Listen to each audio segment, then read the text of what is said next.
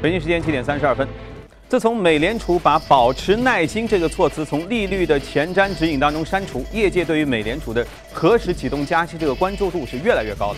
美联储主席耶伦日前就表示，大部分美联储官员认为实施首次加息的时机目前尚未到来，但在今年的某个时间点，实施加息将会是合适的。他还强调了，与首次加息的时点相比呢，更为重要的是加息的节奏。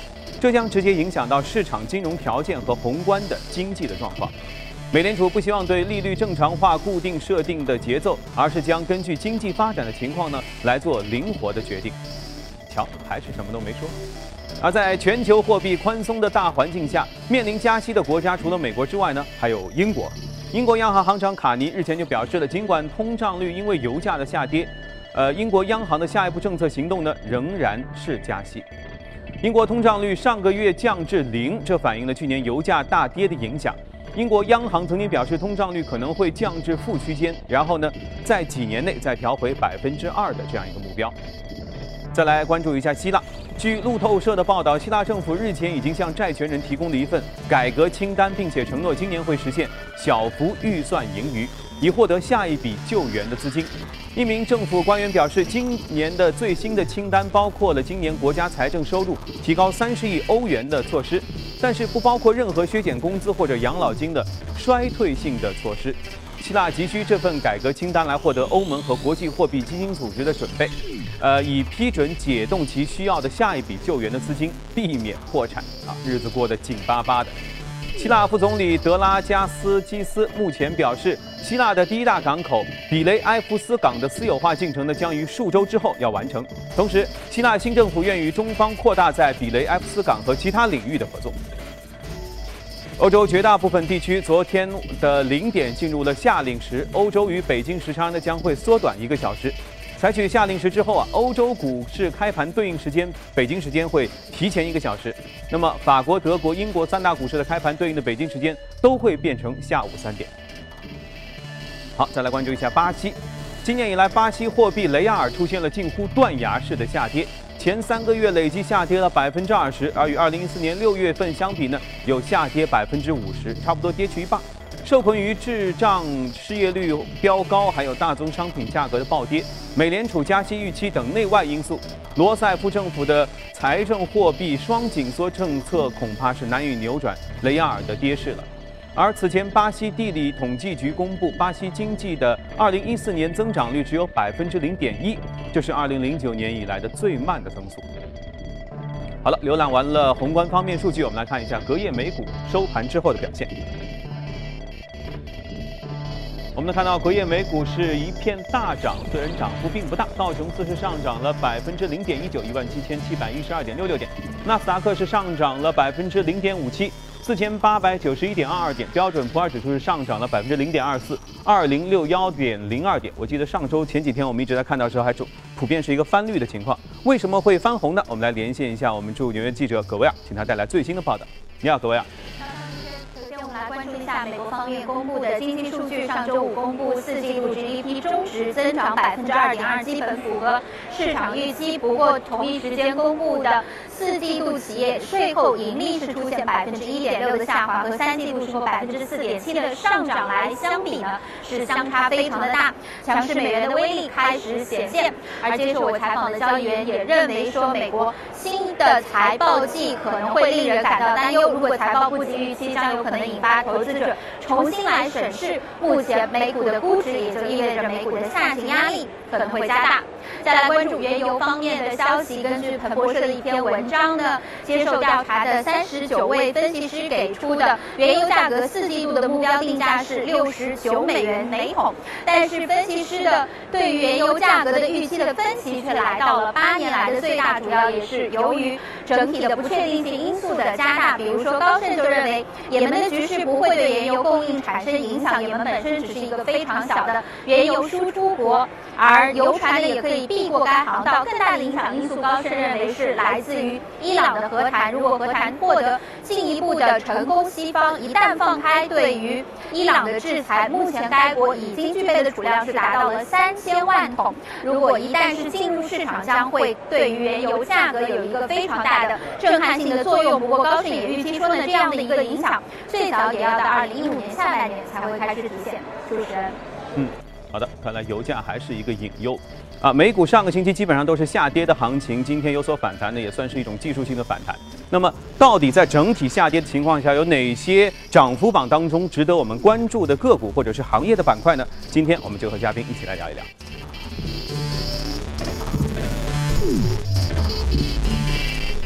好，在我对面的是盛宝金融的市场分析师罗康杰，还有我们大智慧好朋友朱勇，你好，哎，换了条红色领带，呃，前面我们先说到了，整个耶伦又在说这个，我觉得这是习惯性的一种套话，对吧？他是说在某个时间点会启动这个加息的开始的这个进程，我相信这个会对股市有影响吗？呃，他讲的话其实完全没有新意啊，因为就是表达了第一个是表达了在今年会升息大概率事件，第二个呢就是未来的一个决定呢还是取决于经济数据，相当于和上次会议相比呢，啊没有。纯粹就是为了抢头条嘛？对对，没没有什么新的内容。OK，那好，那我们先来看一下美股涨幅榜当中的情况。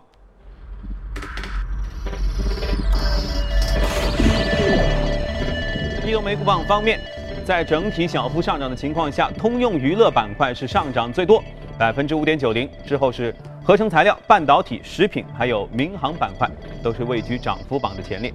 再来看一下个股方面。半导体上涨最多，接着是机械工具方面，还有纺织、服装、互联网服务、按揭投资，嗯，挺有意思。今天罗康杰要仔细和我们一起来分享是哪个？呃，Altera，嗯，呃，Altera 是排名第一的半导体行业。对，就是有报道它要被这个英特尔收购。嗯，啊，因为 Altera 它是这个做可编程逻辑器，就是可编程芯片的一家半导体公司。那么它是最早生产这种芯片的，然后在这个市场上呢占有的份额也是比较大的。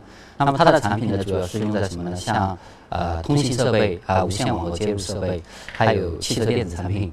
那比如说奥迪。啊，都用它的一个产品，还有像这个消费电子，还有这个像医疗设备啊，医疗设备里面很多它用半导体产品，其中这个可编程逻辑器呢是占的比重很大。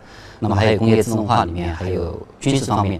那其实从它的这样的一个呃应用啊，就是产品应用的一个地方，已经可以看出市场对这个英特尔可能收购它的一个传闻呢，它不是没有依据的，因为呃。现在的这个芯片市场，它可能需求比较看好的，一个就是像这种汽车电子啊，还有它的可穿戴设备等等，它的一个需求前景是比较好的。而英特尔呢，它因为它的一个主要市场是 PC 市场嘛，那最近几年的一个行情是不好的，像它一二年、一三年的呃收入呢都是同比都是下降的。那么一四年呢虽然是好一些，呃，但是增幅也不大。同时，它对一五年的整个的一个预期呢还是比较悲观的。那所以在这个情况之下呢，如果他去收购啊 Tera 的话，可以拓展它的一个产品线。那像切入到汽车电子啊，还有工业自动化呀，就更广的一个。那原本这个 Tera 是一家大公司还是小企业？呃，它的这个细分领域也算是应该说是三巨头之一啊，是一个比较大的。就细分领域的三巨头，但是跟英特尔相比，英巨头是超级大巨头相比。呃，它的市值呢，一百一百多亿美元呢，是相当于英特尔的一个零头而已。啊，对，英特尔确实还是很庞大。那么关于这个半导体方面，朱勇能不能给我们带来一些 A 股行业板块方面的介绍？好的，杨光啊，这次的英特尔的收购可以说是创了一个历史上之最啊，最大笔的一个收购。那半导体行业在美股市场当中非常的火，去年以来的涨幅呃巨大，但是 A 股市场当中的表现乏善可陈。虽然有涨，但是跟美股的表现是不能比啊。主要之前我们也是梳理过，整个半导体行业的高端、中高端的技术都是在欧美国家占据，主要还是美国，所以他们取得这样的成绩也是理所当然。我国还有非常大的赶超的空间。来梳理一下这方面的数据，为了支持半导体行业、集成电路行业的国家集成电路产业投资基金。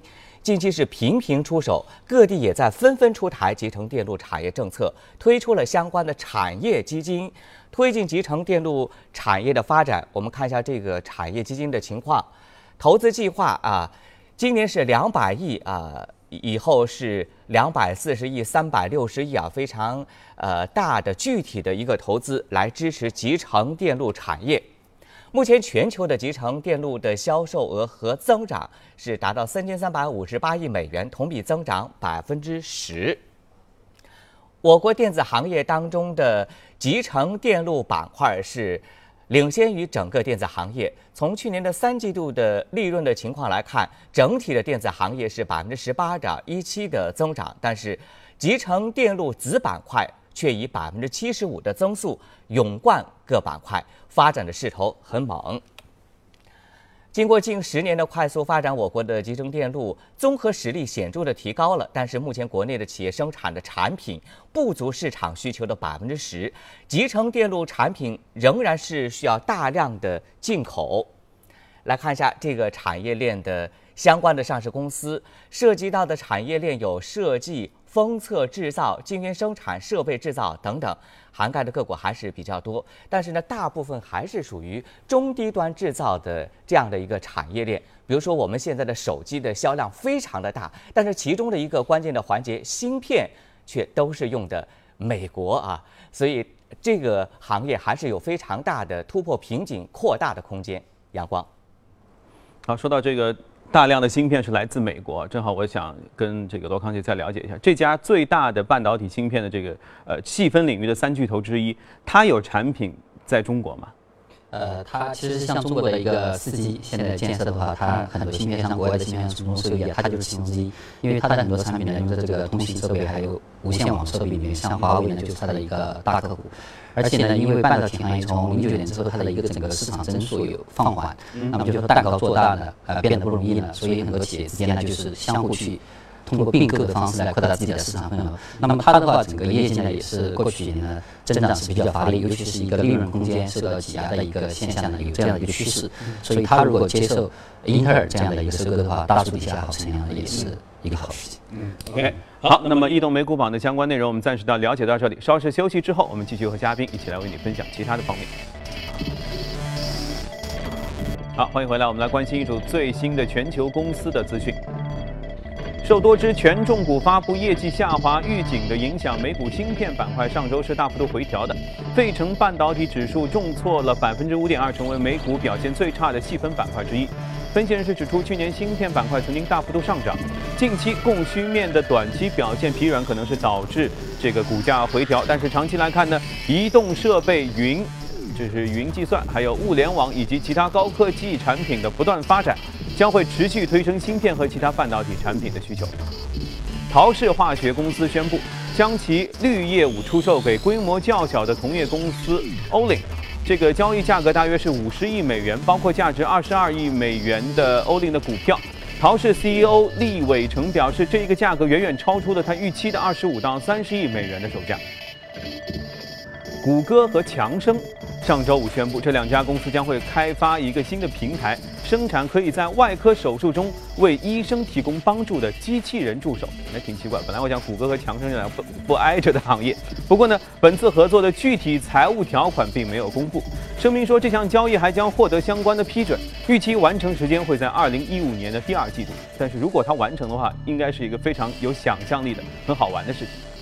下一条消息还是和谷歌有关。英国上诉法院日前判决，英国苹果设备用户有权对谷歌侵犯隐私提起诉讼。这意味着谷歌可能会面临英国数百万名2011年夏到2012年春使用过苹果电脑、iPhone 和 iPad 用户的集体诉讼。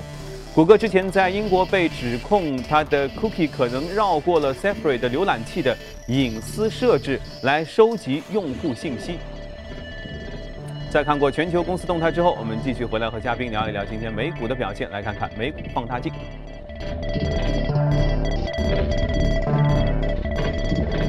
放大镜方面，我们今天有两只这个个股要和大家一起来介绍一下。首先是这个 BioMarin 生物医药行业上涨了百分之十一点四五。嗯，安姐，这家是干嘛的？呃，这是一家生物技术公司，它主要是。呃，针对一些个罕见病，研发一些罕见病的一些个药物。特效药。对。那么，呃，因为这个呃罕见病药物，它相比于一些个常见的一些疾病，比如说像什么糖尿病啊、高血压什么的，呃，像这些疾病的药物呢，它很多厂家都在生产，那么市场竞争呢很激烈，然后要取得一个新的技术上的测一个呃实质性的突破呢也比较难。嗯。而相对来说的话，这个罕见病呢，它很多疾病还没有特别好的一个治疗的药物啊。同时的话呢，呃。呃，他还得到这个美国，比如说美国方面，他得到联邦政府的一个扶持，像退税啊，呃，就是更低的一个呃批准的一个要求啊，还有更长的一个独家生产的一个时间期限等等。啊，同时这些罕见病药物它的一个售价都普遍都比较高，因为就是供应少嘛。啊，所呃，所以这个呃这家公司呢，它就是这个行业当中的也那么一家，而且它目前呢。呃，已经有啊五种药物已经在这个市场上已经在销售了，而且销售增长还可以。那么它过去五年的一个收入的一个复合增长率也接近百分之一十九，而且它目前还有几款药物呢，现在正是在一个呃研发的一个过程当中，市场对它的这个最终获批的一个前景呢也还是比较看好的。那么。因为相对于现在来说，生物美股的一个生物技术板块，它因为涨幅比较大嘛，像因为上周前几天跌的就比较厉害，所以市场的话也是比较警惕，它有被热炒的一个呃风险。那像这种的话，呃，像这个 BioMarin 它这样的一个既有已经有了呃产品在市场上，那么有了一定的业绩支撑，那同时有还有很好的一个。呃，对，可期待的这样的一个公司呢，它相对就安全一点。那么上周的一个大涨呢，主要也是因为像瑞银还有德意志银行上调了对它的一个呃目标股价，那同时还有分析师认为它有可能成为一个被潜在收购的目标。啊，也就是它还也有可能被什么大款看中。对，就是如果它的一个新的药物很有市场前景的药物，呃，最终研发成功之后，它可能就会受到一个很高的一个溢价收购。啊，嗯。好，朱勇，上周我们看到有一天这个股价下跌的时候，医药板块就相对能够保持比较好的一个稳定的趋势哈。那么，能不能跟我们分享一下 A 股方面，尤其是生物技术医药板块它近期的走势和未来的发展？啊，确实，美国股市当中的生物医药类的个股走势非常强势啊，每年都是平均百分之四十的涨幅，去年前三季度啊就达到了百分之四十。呃，但是 A 股市场当中，医药类个股跟美股的医药股是不能比啊。虽然有涨，但是呃还没有非常大的涨幅。但是最近的一个热点就是互联网医疗，所以我们一定要说一下。随着政策的放开，互联网医疗将成为下一个风口，预计会有高速发展的走势。这是我们啊一张预测的数据图。互联网医疗的优势所在，跟传统的形式相比。比如说，它解决了挂号难、诊断数据更加详细、医师资源更加高效、解决以药养医难题、患者获得更低的呃药品价格。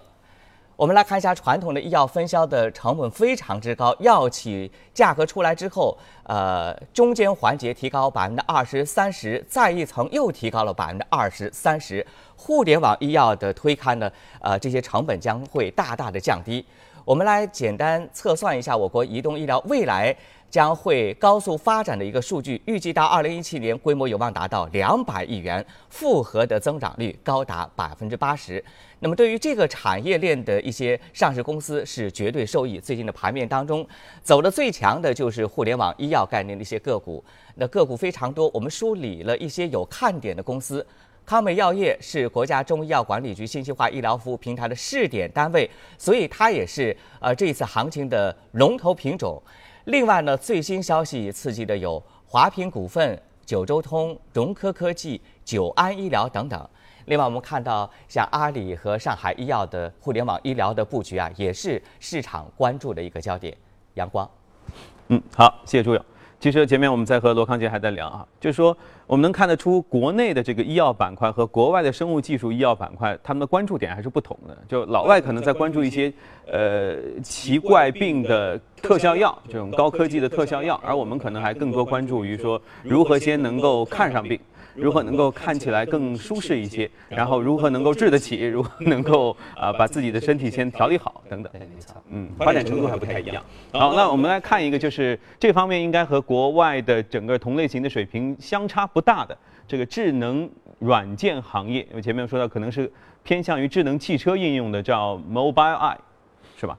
对对对。嗯。那么呃，这家公司去年十月份之前都是一个非常热门，因为它是智能汽车概念嘛，它是做这个智能驾驶辅助系统的。智能驾驶辅助系统啊，对，就不是无人驾驶，是帮你驾驶的那个。它还是比较初级的阶段，还是是一个辅助系统。那么当然，它的一个远景规划呢，也是到最后可以实现这个无人驾驶。嗯啊啊，去年的话，十月份之前它股价涨的是比较比较快的啊，很快之后很快就翻倍了。嗯呃，但是之后呢，股价和这个 GoPro 啊，还有这个特斯拉有点像，然后就是。被炒得太高之后就一直下跌，那么当中中间有可能因为它的第一个估值呢可能是高一点引起市场的一个担忧，另外一个它有一些现实股到期了也是引起了它股价的一个持续性的下跌。但是到了三月份之后呢，它的股价就是反弹。嗯。那么现在整个三月份的反弹有接近百分之二十七八吧。哦。哎，就是一个比较大的一个反弹幅度。因为这是它呃季节性的反弹，还是因为它有什么新的核心技术？啊，因为第一个呢，我们认为它是前期的这些利空，就包括这个呃解禁啊，还有就是大跌之后就是估值过高之后估值得到呃回落的这样的对一些个利空因素过去。那么另外一个呢，就是它本身它是一个呃智能汽车概念的，而这个东西我们节目里面经常讲汽车，就是往前看的话，那么就是这个新能源汽车，还有智能汽车，还有这个车联网，它是一个大的一个发展趋势。而它在这个呃智能驾驶辅助这个。行业里面呢，它也是技术比较先进的，而且它的业绩增长基本面是非常好的，然后整个市场前景比较好，所以呃有资金逢底进入呢，我们觉得也是非常合理的。嗯，嗯那它的这个智能辅助能够替驾驶员做哪些事儿？它主要是有一些，比如说防碰撞的一个报警啊，还有这个是呃自动刹车啊。因为它的一个产品的整个车就是靠摄像头，然后它自己研究的一个计算机算法和芯片搭配起来，就可以起到一个呃辅助的一个目的。相对来说，成本呢比什么谷歌的无人驾驶那些是要低得多。对，所以它的一个普及和大规模应用的一个可能性就高。就是就是简单来说，它在车子挡风玻璃后面装一个摄像头，啊，然后替你来判断是不是要撞了，是不是要发生一些对发出一些预警啊啊，OK。呃，但是我觉得至少它解决了一个问题，就是我们一直在研究到底是传统能源汽车还是新能源汽车还是纯粹电力汽车等等都不管，因为驾驶员辅助总归是用得着的。对对对，嗯，OK，那这种这些方面，尤其是智能驾驶或者这个互联网汽车方面，相信你一定有很多可以推荐的。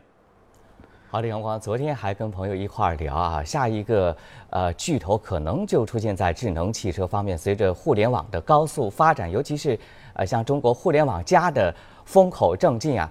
我们都把呃着眼点放在了汽车方面，因为目前为止互联网加的各个行业啊，汽车板块还是相对滞涨。但是从数据来看，之后随着互联网加的推进啊，车联网的规模今年将会突破四百亿，呃，每年的增长平均增长都会超过百分之三十，也会成长呃成为高速发展的这样一个行业。我们来梳理一下车联网正在改变生活，跟传统形式相比。互联网形式的智能汽车的优点在于车车对话、解放双手、快速获得救援、保险赔付更方便、停车不等位、闲置的停车场利用率提升等等。这还只是优点的部分啊。我们来看一下车联网的发展的一个历程。之前还是汽车维修停车，那么有了车联网网络之后，网络地图电子成为关键的一个因素。那么在这个产业链当中，哪些上市公司是最先受益的？我们梳理了几个呃有看点的，比如说君盛电子，它是控股德国普瑞，啊，这是世界领先的汽车电子供应商；北斗星通是专门从事卫星定位、车载导航业务的领先者；上汽集团是和阿里巴巴合资；隆基机械涉足的是汽车电商加养车宝 APP；安居宝呢是牵手银联推动云停车场。这几个个股也是涉及到了啊智能汽车、互联网汽车的方方面面。好的，阳光。嗯，好的。那么刚才我们罗康姐在说，这个 Mobileye 它是适用于车主，比如说我驾驶技术不太好，我就去买一个呢？它还有别的市场可以去拓拓展的吗？就是像他的一个大股东，前一段时间接受采访的时候，他就讲，他就是不仅仅是这个开车的消费者可能用到这个产品，他还可以往保险公司啊，通过其他渠道来对，因为对于保险公司来说，它汽车保险它要理赔嘛，如果能够有效降低这个事故发生率的话，那它就可以。省很大一笔开支，所以他有这个动力去推动。就保险公司就可以团购了嘛。而且他还有很大的野心，就是说，最终如果实现这种智呃，就是智能汽车、无人驾驶啊，还有完全避免的一些交通事故之后呢，他觉得开车的人就不用考驾照了。现在考驾照这么贵啊，就不用考了，因为你不会撞人，你考驾照干嘛？嗯，那不行，那在中国这个不适用。嗯，不过说心里话，无论是智能驾驶这个事情有多么多么的先进，多么多么的这个智能化，在中国这个路况比较复杂，其实相对来说，大家这个开车的习惯也不太好的情况下，我觉得主要还是提高驾驶员本身的驾驶的水平和呃灵灵机随机应变的能力，还是相当重要的。嗯，OK，好，今天时间关系和两位嘉宾就先聊到这里，八点之后欢迎回来继续收看我们的财经早班车，别走开。